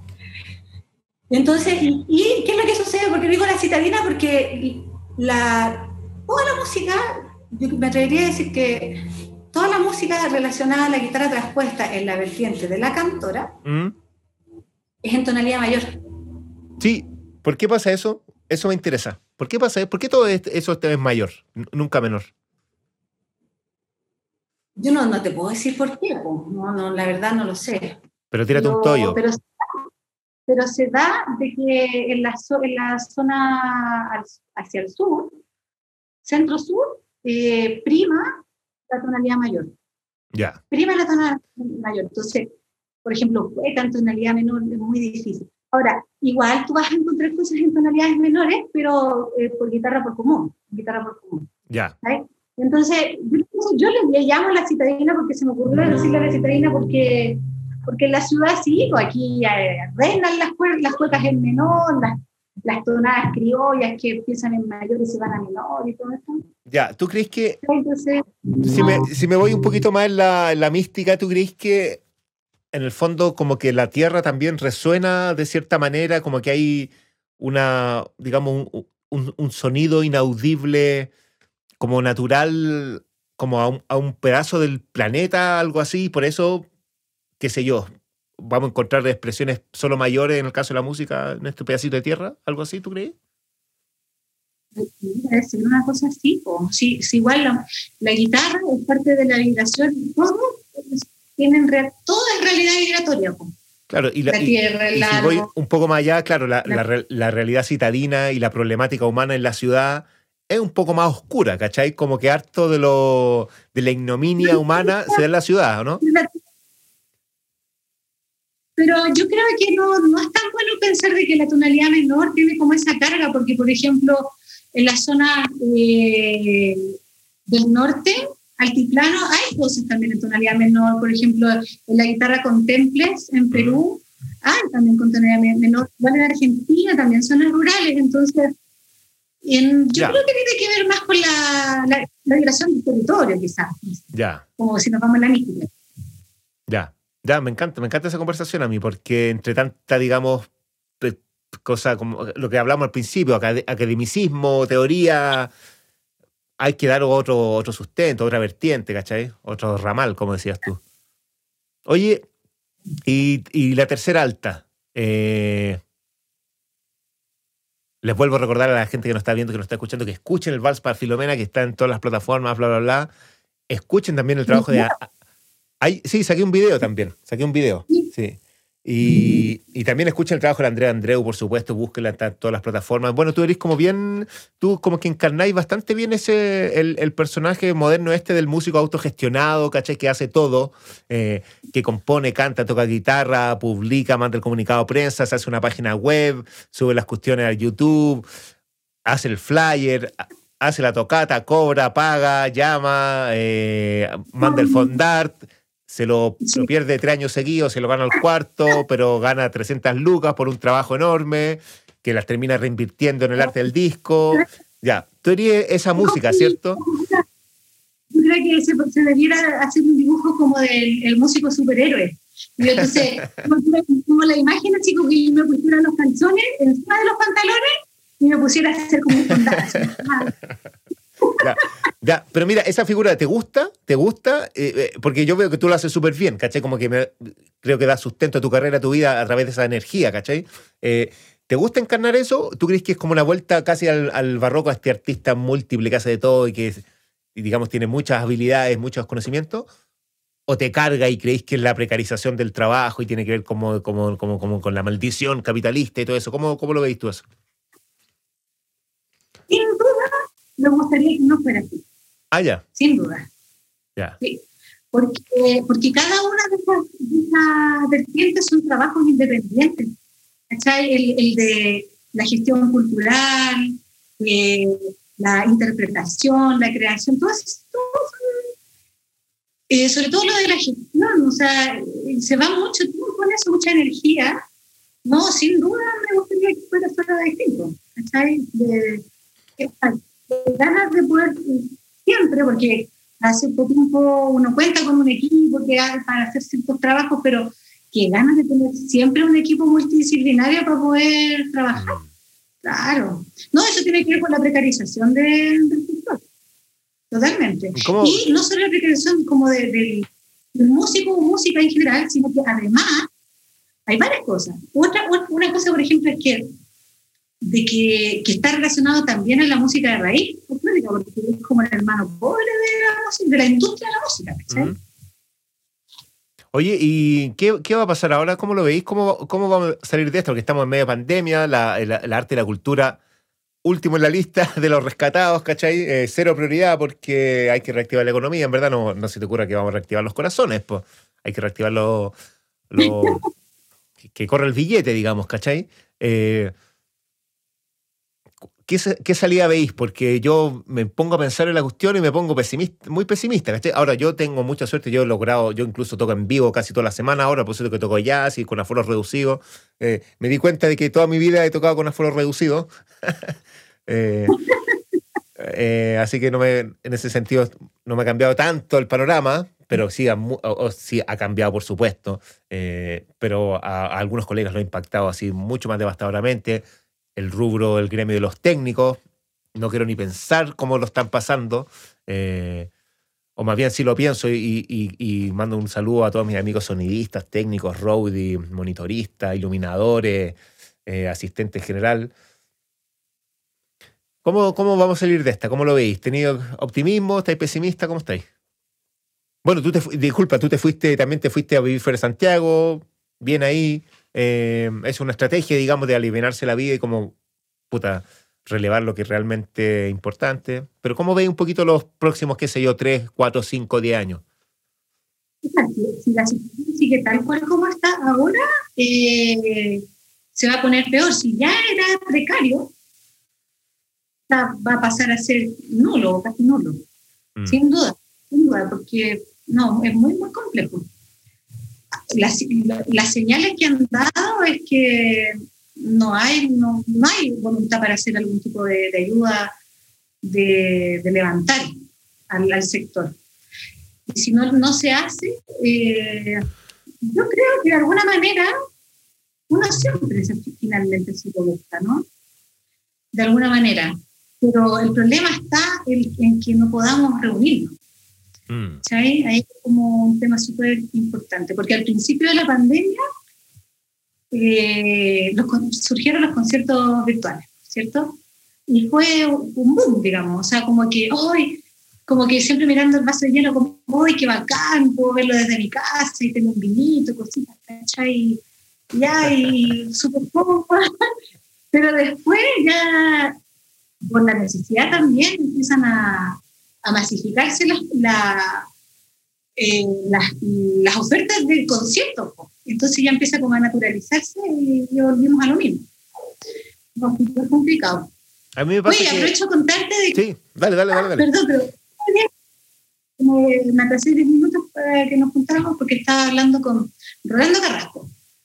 Rolando Carrasco es un, eh, musicólogo y, guitarrista peruano. Eh, ¿Tiene, nombre, de, ¿Tiene nombre musicólogo?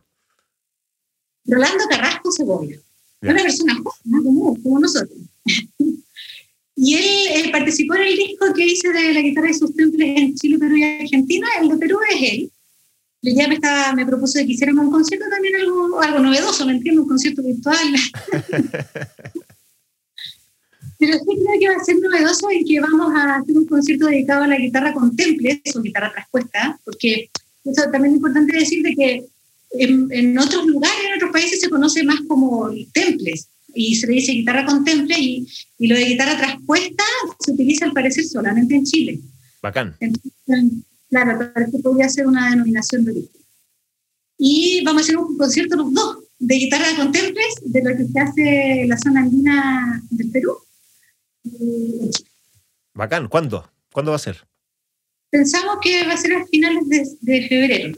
Ya, bueno, bacán, pues. A mí me pasa, ¿sabéis que también me puse la mística, que esa fue el vino, pero tomé poquito.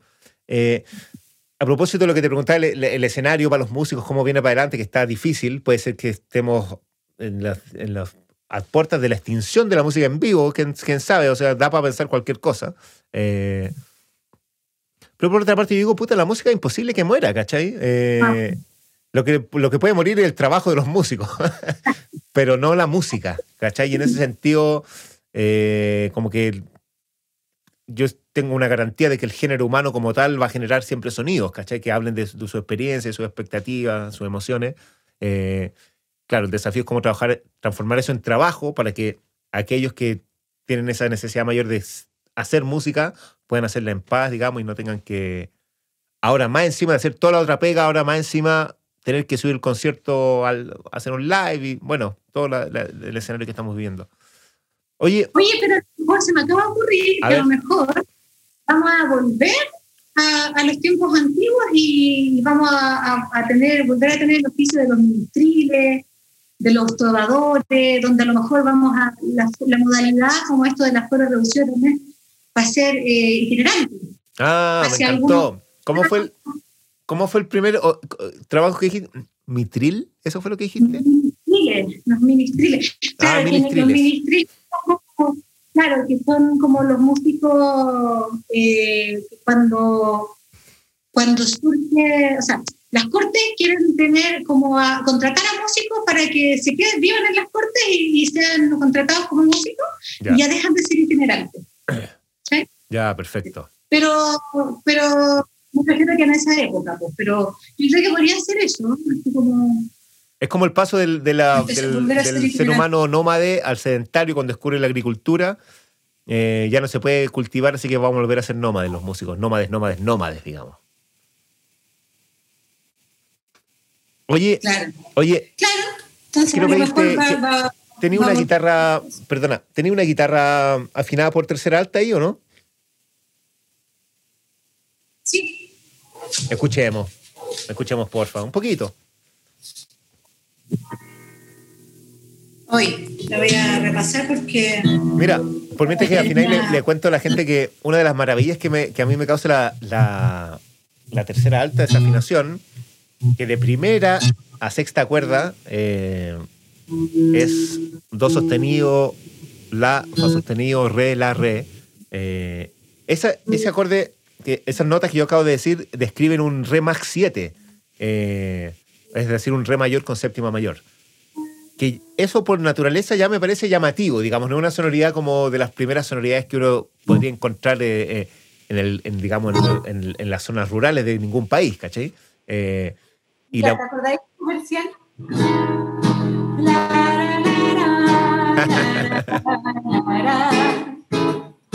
La,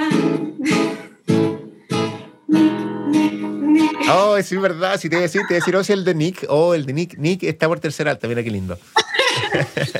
eh, pero lo que me, me, encanta esa afinación, bueno, a los que están viendo por YouTube lo, pueden, lo van a poder ver, es que el acorde 1, es decir, el acorde de tónica, el acorde principal, el acorde 1 se toca poniendo el dedo 1 en el espacio 1 de la cuerda 1. Eh, o sea, no hay nada más simple que se pueda hacer en el instrumento llamado guitarra que eso. Después, por supuesto, de tocar las cuerdas al aire.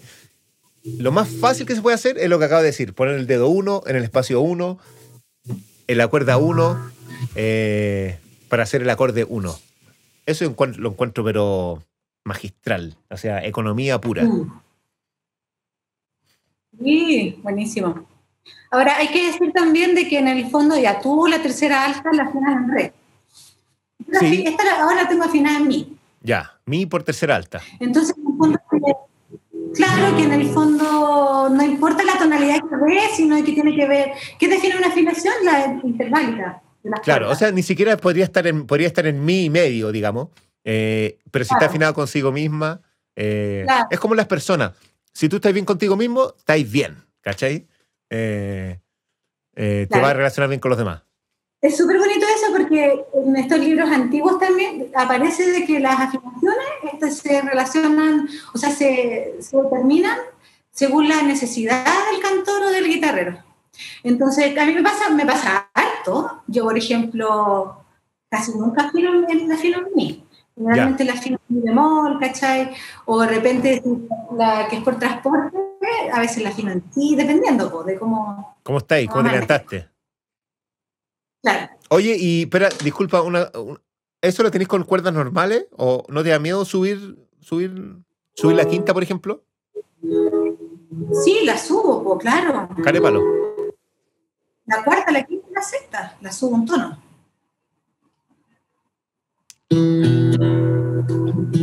Ah, no, con la sexta la dejo igual, pero la, la, cuarta la subo de re a mi y la. Sí, pues la quinta de la sí. ¿Y la tercera de, de sol a sol sostenido?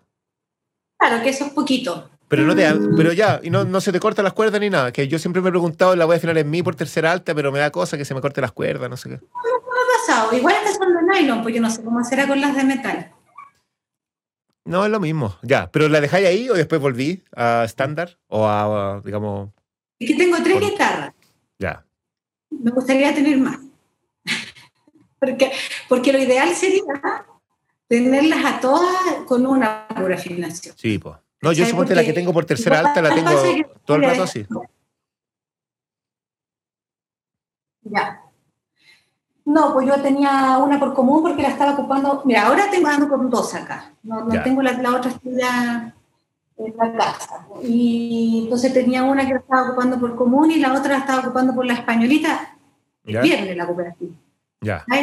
Entonces las cambio, las pobres, ¿no? Si igual de, de repente desconozco.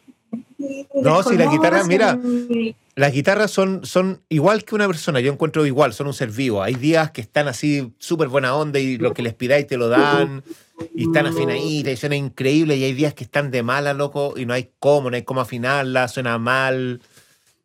Eh, sí, es impresionante. Se resfrían en invierno, eh, se acaloran en verano, se ponen así más flojas en verano, es impresionante. Tiene características humanas. Totalmente. Ya, vamos, te escucho, quiero... Es importante decir también que se los bautiza. Oh, yo, no le... bautizo, yo no he bautizado ninguna guitarra, son todas moras. Son, son todas moras. se le bautiza, se les da padrino o madrina. Ya. ¿Las tuyas tienen padrino y madrina? Tengo una nomás bautizada. Oh, que eso es peor todavía, porque eso es favoritismo, ¿no? Esta, esta la tengo bautizada y la madrina es Patricia Zavarría. Ya. Este tiene un padrino simbólico, eh, Eulogio, Eulogio Dávalos. Esta guitarra me la compré gracias a él. ¿Quién es Eulogio Dávalos? Eulogio Dávalos es un tremendo guitarrista, muy importante, ¿Ya? eh, mayor, y que se fue para la época de la dictadura. Un clásico, ¿te suena? Un clásico, a Barcelona. Y cuando yo fui para allá un tiempo, eh, un día me, me llamó por teléfono y me dijo, oye, me dijo, ¿sabes que hay un bolo que, que me pidieron? Quieren que vaya, a que toque Gracias a la Vida en una galería de arte en un pueblito al interior de Cataluña. Dijo, pero yo creo que merece que alguien la cante. Porque ¿Qué pueblo? distinto". ¿Qué pueblo? Hoy no me acuerdo cómo se llama. Ya. Pero era como Tarragona. No, era como Corbera. No me acuerdo. bien. Algo así, ya. Pero era un pueblo del año 1000. Me acuerdo de eso, que era el pueblo del año 1000, chiquitito, así amurallado. Y Oye, me acuerdo una vez que, que fuimos, fuimos a tocar a Rusia, cacha, terrible lejos. Fuimos, no, puede ser que, se- que le esté achuntando en una ciudad que se llama Krasnoyarsk. si la Mira- chuntaste, habría que ver si lo dijiste bien. Sí, lo dije bien, eso sí, Krasnoyarsk. Y, y están celebrando el año, el aniversario 1500 y tanto de la ciudad. Cacha. Bueno, y Eulogio Dávalos me dijo, porque yo no tenía guitarra, pues me fui para allá y me había, me había conseguido una guitarra toda roñosa para, para tocar en los trenes, para estudiar algo y, y ya, y me compré una guitarra, esta, ¿cachai? Y, y, y- la encontré en una tienda así como arrumbada, como que se les había olvidado. Y era todo, ¡ay! encontré que sonaba tan bonita. Bueno, no sonaba así, pues, pero tenía la otra afinación. No, tenía, tenía una afinación súper moderna, muy moderna, microtonal. Ya. Y ahí me la compré, me costó 200 euros en ese en el año 2011. o 2011. Y me llamó y me dijo, oye, entonces Andreita me dijo, yo quiero que tú, que tú vayas, eh, entonces para que hagas esa, ese bolo. Ah, le digo, dije, pero ¿y ¿cuánto puedo cobrar? Me dijo, ¿cuánto te, co- te costó la guitarra? 200 euros, cobra 200 euros. Bacán, buena. Entonces esta guitarra la tengo. El Eulogio Dávalos le puso Inti Gimani a Inti Gimani, fíjate. No. Oh, ya, cacha.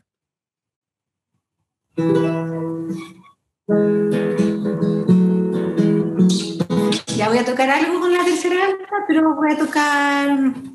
que No es tradicional, es como una forma, un tratamiento distinto, no es, la forma de tocar tradicional, pero la melodía de la voz sí es tradicional. Es una entonación que se canta por estilo en Argentina. Y las décimas las, las hice yo y la guitarra, pues, porque esta es una afinación que no se ocupa ya en Argentina. Así que en tercera. Se llama la guitarra también. La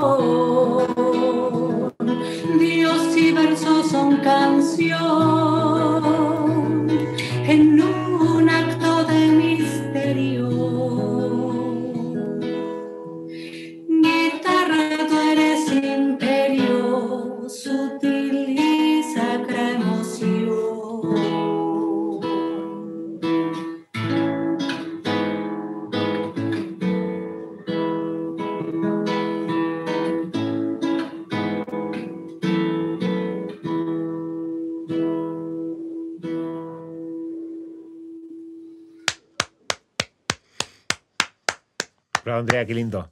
Da, da, da, da, da, da, da, da. Qué linda esa melodía, te la voy a sacar, te la voy a robar. Hermosa, es tradicional, así que Bacán, súper.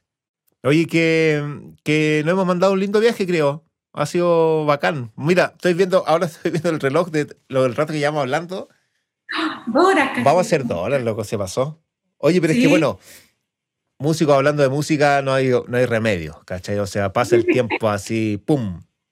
Eh, no sé si queréis contarnos algo, dejarnos un mensaje al final, eh, invitarnos. Bueno, nos contaste que vaya a hacer un concierto a dúo con, con tu amigo eh, de segundo apellido Segovia. ¿Segovia era el segundo apellido? Carrasco. Carrasco, lo dije al revés. Segovia, Carrasco, Rolando. Eh, Es eh, como, pero- como decir la afinación. ¿Verdad? Le, le- le di vuelta, ya. Así que, no sé, pues, cuéntanos algo más, dinos, dale, algún mensaje de ánimo, de inspiración para los que están estudiando, eh, para los que nos están escuchando, algo que nos, que nos quieras recomendar escuchar, lo que sea. Eh, antes del mensaje, eh, buenas aventuranzas, voy a contar de que voy a hacer, estoy trabajando en dos materiales audiovisuales relacionados a la guitarra traspuesta, uno que es más cortito, de 30 minutos, con eh, Bileteras y Herencia Rebelde, una- un colectivo, donde ahí hago como una introducción a lo de la guitarra traspuesta y, y muestro algunas cosas eh, de, la, de una afinación que es la españolita, esa que está en sol. Y, des- y en marzo, abril, voy a hacer otro que se va a hacer más larga duración, de una hora. Y ahí voy a hacer como un viaje más por varias afinaciones y un, y un viaje como histórico también desde lo de España, eh, como para poder entender también, o sea, el, el, eh, el la mestiza que es la, lo, lo comunista que es que se da con cualquiera, donde sea. Y a todos los respeta, a todos los géneros musicales los respeta de igual manera. Así que esos son los trabajos que, que estoy Oye, preparando. ¿y eso, eso lo, lo, lo vaya a subir a YouTube, una cosa así, no? Claro, sí se van a liberar. sí. Ya, súper. Y en relación al mensaje, bueno, primero agradecerte, por supuesto. Muchas gracias por la invitación. eh, Un honor haber sido la primera. Eh, muchas felicitaciones también, Raimundo. Tu trabajo relacionado a la guitarra traspuesta es súper bonito y, y es único, porque yo creo que me atrevo a decir que eres la única persona acá en Chile que está haciendo, o sea, que de la- del, del jazz o de lo popular, así tan popular, digamos, como esa línea tan eh, definida que tienes, me- irte a la guitarra traspuesta, oh, es súper bonito, entonces hay que esperar qué es lo que va a salir de ahí. po.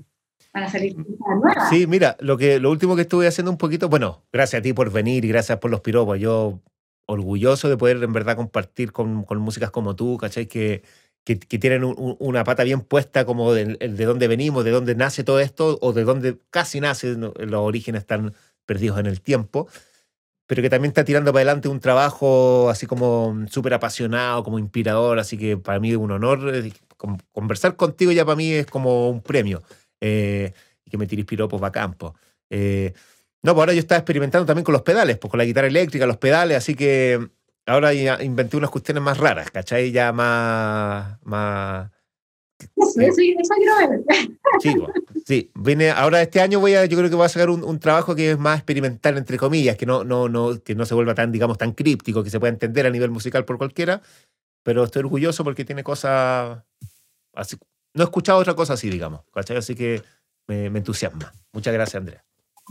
Oye, te quería hacer una pregunta. pregunta. Por supuesto. Ah, eh, que cuando tú mencionaste que cuando estás, porque tú cuando haces conciertos de, de jazz, en ¿Eh? medio de sorpresa, regalo para la gente y tocas sí. algo con ¿Qué es lo que la gente te ha dicho algo, no? Porque tú decías que tú percibías que la gente lo recibe de una manera distinta. Sí. Pero Sí, me dicen que, hartos me dicen que como que se les vienen imágenes a la mente, como de, de imágenes de la infancia, que se acuerdan de, de, su, qué sé yo, de su familiar, que visitaban no sé dónde, a que se imaginan eh, viajando por el campo. Eh, es como una cosa bien, eh, me da la sensación como agreste, ¿cachai? Como una, una, una como una cosa bien de imagen de, del, del país, paisaje, ¿cachai? Eh, harto me hablan también de que les disparan recuerdos con su abuelo, cosas así. Y lo que más noto también es como una expresión, como una, una cara que la gente pone, como una, como que, que le sale una sonrisa, ¿cachai? Como espontáneamente, como, como que se le ablanda la mirada y como que le sale como que, ¿cachai? Hoy una weá muy especial, muy, muy lindo, muy, como muy humano, muy simple, ¿cachai? Como que es como cuando, no sé, me da la sensación de como, qué sé yo, no sé, como que si estáis viendo un video y aparece, no sé, una guagua linda, una cosa así. Y el ser humano por naturaleza como que empatiza, como que dice, ah, como que se te ablanda el corazón. Esa sensación me da con la guitarra traspuesta, ¿cachai? Como que te ablanda y en un concierto de jazz que es más cabezón, más intelectual, está ahí la gente, como que te está tomando algo y conocí los discos de Miles Davis y no sé qué, bla, bla, bla, como, ¿cachai? Bien así, bien posero. Que salga una música así más simple, más llana, más propia, o a, a, eso me refiero con que se ablanda el corazón, ¿cachai? Como que se... Es muy lindo, ¿cachai? No, eh, sale la, la, identidad social y sale la verdadera identidad. Claro, una cosa así, sí. Es como que nos sacamos la careta, eh, ya no te quería engrupir a nadie y, y, y, simplemente te entregáis a una cosa, a un sonido que, que pareciera no, que siempre estuvo ahí, algo así. Muy lindo, sí. Claro. Se me ocurre decir que en el fondo un llamado a la memoria entonces por la guitarra atrás. Sí, totalmente, totalmente, pero una memoria, porque uno asocia la memoria como al pasado, ¿cachai? Eh, yo creo que es como una memoria, como una humanidad, una, una, oh, no sé cómo decirlo, una...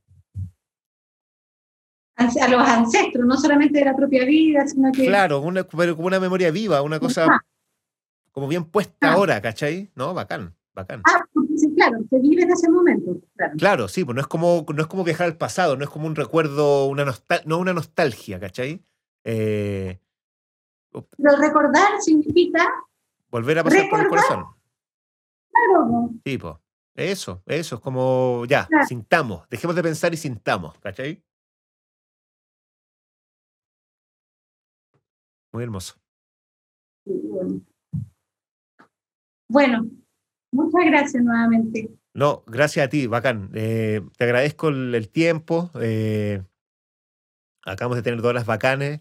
Como les contaba a todos, a ti y a los que nos están escuchando, estoy haciendo estas conversaciones para promocionar la música, pero al final eh, esto vale por sí mismo, digamos, encontrarnos, conversar, tirar líneas hacia atrás, hacia adelante, lo que viene. Eh, para mí ha sido un placer. Así que te agradezco de corazón, Andrea. Yo creo que deberías despedirte con tu Oh, ya. Espera, déjame. A ver, tengo que afinar, pues.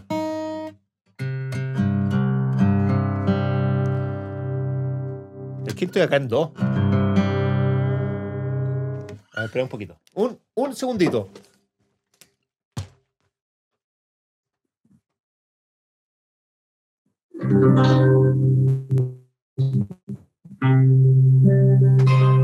Ya. Ya, esa parte la vamos. Esa, esa parte la vamos a editar. Ah, pero. Da, dame un re, porfa. Dame un re.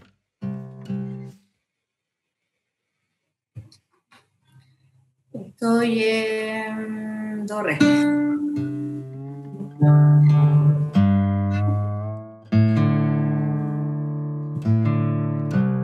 un poquito arriba.